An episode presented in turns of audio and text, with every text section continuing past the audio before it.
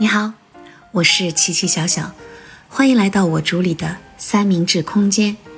今天呢，由我和我的三明治的最下一层的面包层代表，我的女儿，一个大学四年级的女大学生，冰冰夏夏，和大家一起来聊一聊当下的热播电视剧《我在他乡挺好的》。就是整个就是我在他乡挺惨的，是这个名字吗？还是我电视剧啊，嗯是我在他乡挺好的。嗯嗯，其实我想跟你分享的就是第一个就是我跟你看过几集，我想分享的就是那个静静那个喜剧演员演的那个角色特别悲情，我揪的点就是为什么不能把自己的压抑能够和别人沟通？当时我记得就是在那个情节里面，我哭得一塌糊涂。那一次好像你是在忙别的事儿，没有我也在看，但我觉得你的反应没我想那么大。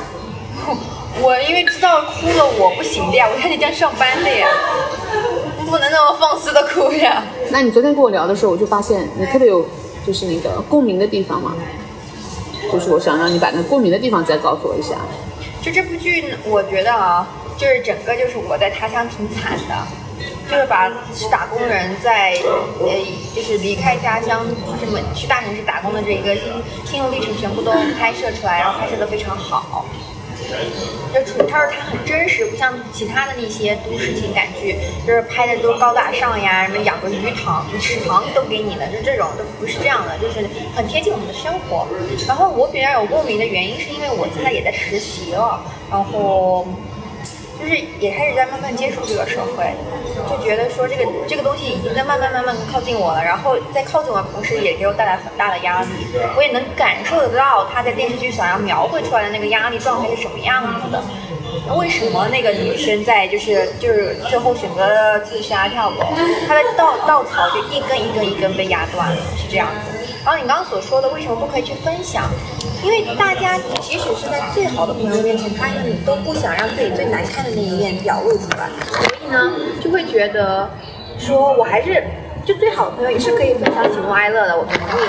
但是但是到后面的话呢，还是会就是说，哎，要维护一下自己的面子啊，或者是怎么样，不想把自己那么多的一个情感，就是低落的情绪都给它释放到他人面前，因为其他人其实也有很多的压力。那他们已经这样了，我再给他们一些就是坏情绪的话，会不会就是他们也会不好？而且就是金靖这个角色呢，就就跟我本人还是有一些些像的。为什么说代入感很强？就是因为他本身也是一个太阳花种开心果的一个角，一个树洞的角色，一个这样子的一个生活状态。那这种标签，其实我身上也有很多朋友也是这么认为我的。然后我是会，嗯、有的时候会情感低落呀也好，爆发也好，就是会表达自己的情绪。我不是永远都阳光开朗的，但是基本上不是对我那么熟的朋友都是觉得说我是一个阳光开朗的人，然后可以对我倾诉一些什么东西，然后就觉得说，嗯。就这个标签吧，会给自己说我不能释放那么多坏情绪给别人，所以这也是有一点束缚我的地方。但我其实也没有那么那么 care 哈，我还是比较外放自己的情感的。对，这就是你这一点应该是不是应该谢谢我的存在呀？因为我把你那个坏的情感都发给我了那了。那而去。然后呢，也是就是就比较戳我，还有就是因为也是一个就是呃男男女朋友的一个未来的问题。就最后一集，就是那个演员笑着。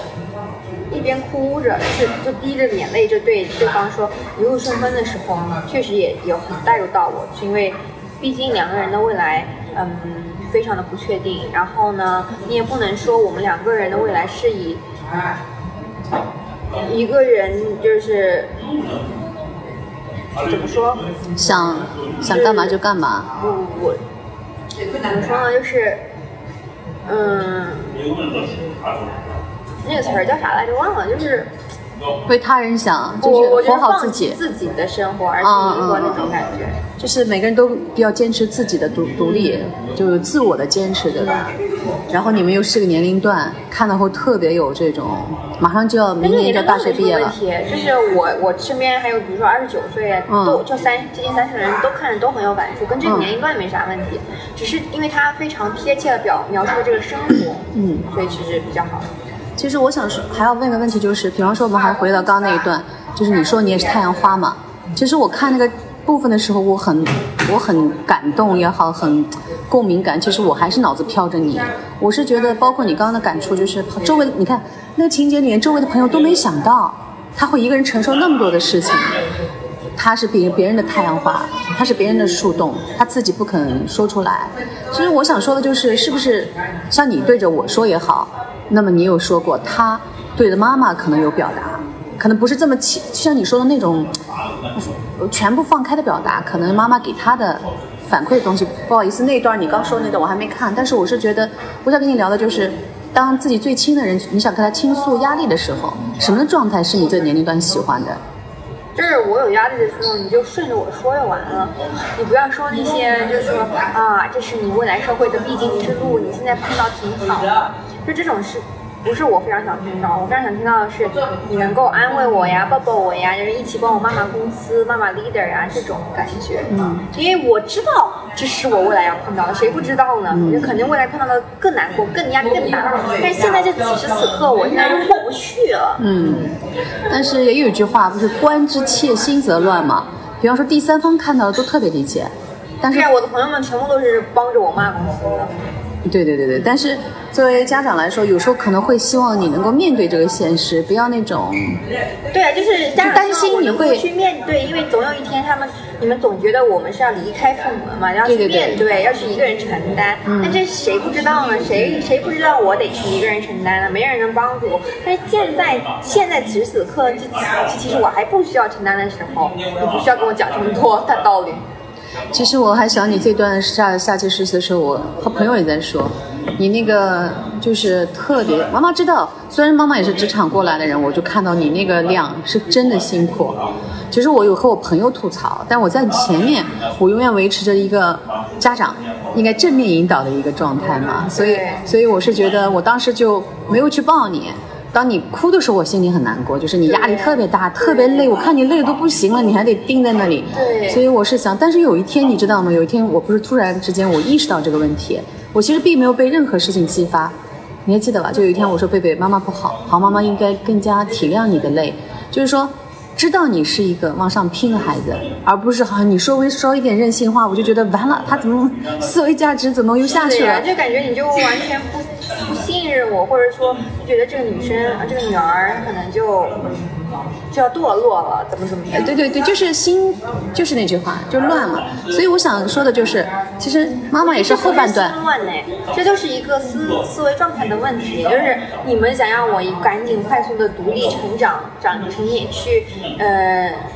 Strong enough 怎么说呢？就是足够强大到去面对社会上的各种压力，就想让你说，当你没没有父母陪在身边的时候，可以一个人去面对。你们是这个心态，其实是。那我们呢，就现在呢，我们知道是会这样子，但现在就想要一些陪伴，是这样的一个不同的心态。嗯，但是有一点就是，还回到这个电影，你在他乡挺好的电视剧。呃，电视剧也好，就是他这个演绎出来的那个段呢，其实每个家长心里都有，希望你翅膀硬了能够去独立飞，但是呢，就是又生怕你一个人飞走了之后，这点没注意到，这点没强调好。对，我觉得就是要放手，该放。放啊，对，你不能放一半儿，放一半儿就很尴尬。你觉得妈妈算放手的吗？放一半儿吧。啊，放一半儿。嗯，我算放大半吧。我这我这放的应该是七成。没有，你这给我天天发微信发的这频率，就放一半儿吧。哎呀。你太打击我了，但是反过来，你上次也说，你说和同学之间聊，比方说同学跟你互动的时候，也都说，要是妈妈开这样一档节目，也都希望会被他们也会很高兴被采访，也希望被他们的妈妈能听到。我听了后超激动，我就觉得这成了我继续往下做的一个动力，就是我就觉得。是啊，我要去怎么样让所有处在我们这些又又爱又怎么正确表达，就是那种。不要这样想，我觉得这样啊，这又不对了。对了，就是你不要那么功利的去想，你就说吧。我没有功利，我是觉得能够被别人听到，不要被别人听到啊。是吗？就是你发的东西不是为了去追求别人的关注的，就是为了去发表自己的一些想法、感受、对生活的理解而已，而不是去为了让啊我发这个东西就是让别人去听到，让别人去感悟怎么怎么样。我觉得这个心态就不大对。就是你只是单纯的分享，像我自己剪 vlog 一样，也是就是单纯的自己分享一下自己的生活，有人看更好，没人看的话就无所谓。说出一个观点就是你希望家长能够真正的放手，对不对？对呀啊还有就是，所以像你说的，第二个观点就是，当他累的时候，得到的不是说教，而希望你就拥抱一下他。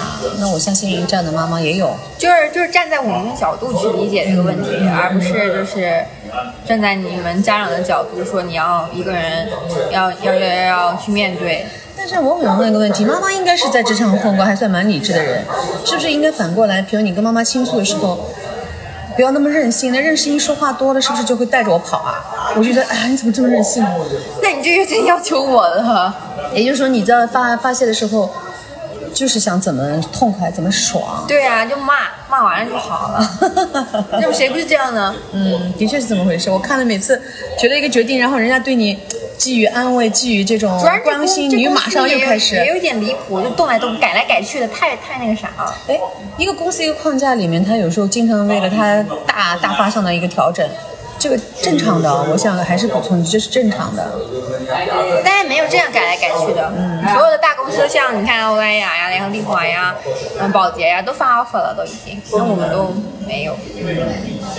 对，嗯，还有一点就是，我是觉得在这个这个电视剧里传导给大家，你那么多共鸣，你也看完了，对不对？嗯。然后你觉得在他乡有朋友在很好，因为这是很好的一件事情。嗯，还有就是如果能够有共同更加关心的朋友更好。朋友就是挺关，就是关心你的呀。那你想想看，我就觉得刚一上场来那个比较悲情的一个角色，他们都享受了他的阳光、太阳花，也不叫不关心，但是就疏忽了他心里还有不是，是那是那是有人，那是他刻意隐瞒的。那所以反过一句话就是，像类似于外表看上去那么开朗的孩子，他为什么要隐瞒？就像你一开始说的那样，他不愿意把自己就我的理解啊，就是自己的一个标签，他不能让别人体感体体察到自己不不阳光、不快乐，因为这就是别人给他的一个定义，一个 positioning，market positioning。不然如果你变了的话，你就会跟自己的那种 position 有一点。就是就会让别人有也也有一些就是不知道该怎么去理解你呀、觉得你自己调整情绪能力也很好呀，你也没有那么多烦恼啊，怎么怎么样，就是这样的一个状态。嗯还有一点就是他和家人之间应该的沟沟通更通畅一点。这个就是每个家都有每个家的一根筋了。那有些人的家长呢，对不对？就是非常放手，就就一周，比如说通一个话呀，就看看你好不好呀。那当然也不会，这都大家都是报喜不报忧的嘛，就不会说那些。那他就会选择性的跟朋友多说一些。那跟朋友他们也，他他如果能交到很好的朋友的话，能也能去说。然后给他去安抚，然后一起骂一骂，那也目的也达到了。哎，我还是想回到我家长的角度，就是说，我觉得要理解你们这样奋斗中的孩子的懂事儿，然后呢，就是给他塑造一种他可以放开来诉说的感觉。就也没有，其实我也是你问我，我才我才说的那些公司那些破事儿，嗯我一般也不跟你说。其实我不是一开始都是跟朋友们说，那我觉得应该这样更加要去掌握这一点，就是希望你们能够敞开的说，但其实就是。因为家人也有家人要忙的事情，我们也不想怎么怎么去打扰他。你们也有一点难理解我们，其实说实话，你们有点难站在我们的角度去看整个件事情，总觉得我们不够成熟啊，怎么怎么样。对啊然后就会就会觉得我们在说一些就是嗯非常矫情呀、做作的话也好，但其实我们就是就是想发泄一下，发完了之后就好了。你看我不是也是。呃，该发完做工作还是该做还是做嘛，就其实没没有那个那么那么多你们想的以为的那个样子，所以我们也不会主动去跟你们去，呃，怎么说倾诉我们的心。那反过来，我想说，就是是不是我运气好啊，我碰到了你？那有些孩子可能家长，呃，那种说完之后，他发泄完，他说嘎就往死往了，他就不像你这样，就是能够该做还去做，这样孩子也有吧？这样但我觉得现在的孩子还是大多数都是挺有责任心的。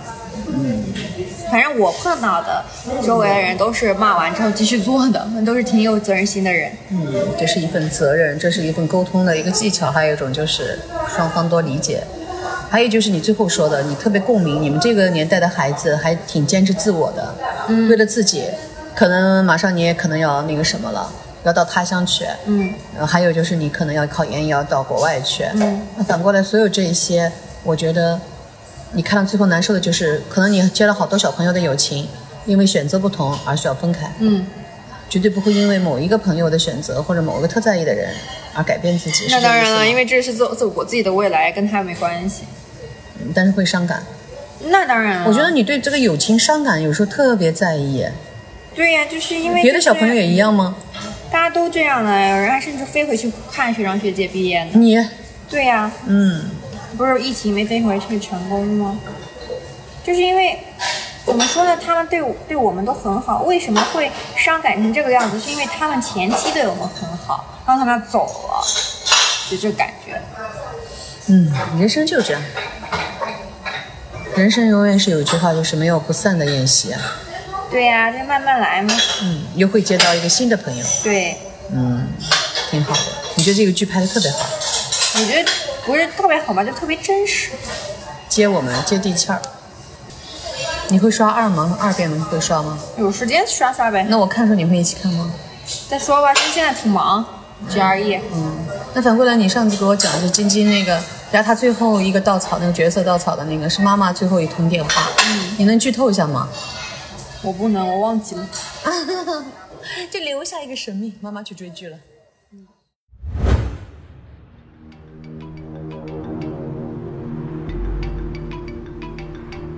喂，你告诉我，你为什么欠人那么多钱？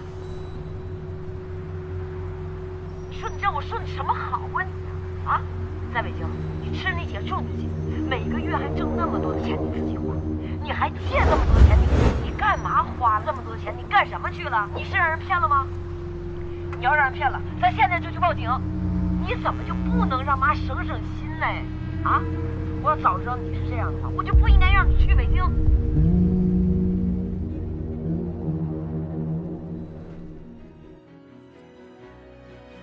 亲爱的朋友们，刚才这一段是我截取了电视剧中那个开朗、乐观、乐于助人的晶晶，在她纵身从高架天桥上往下一跃的时候，最后的接到的电话，是她的母亲打给她的。这个声音，相信不陌生吧？也许你听到过，也许就发生在你或者我的身上。好了，今天的分享就到这为止。感谢今天我请到的冰冰夏夏，感谢你的收听，也希望你留下珍贵的意见，让我多多改进。最后呢，我想用这个电视剧的一段台词来结束今天的分享。漫长的人生路上，或许都会有一些难熬的瞬间，但是，请你一定要相信，再长的夜也会天亮，再远的路也终将到达。因为你、你们，永不是孤单一人。有我，三明治空间，有奇奇小小，欢迎多到我的空间来坐坐哦。好，下周见。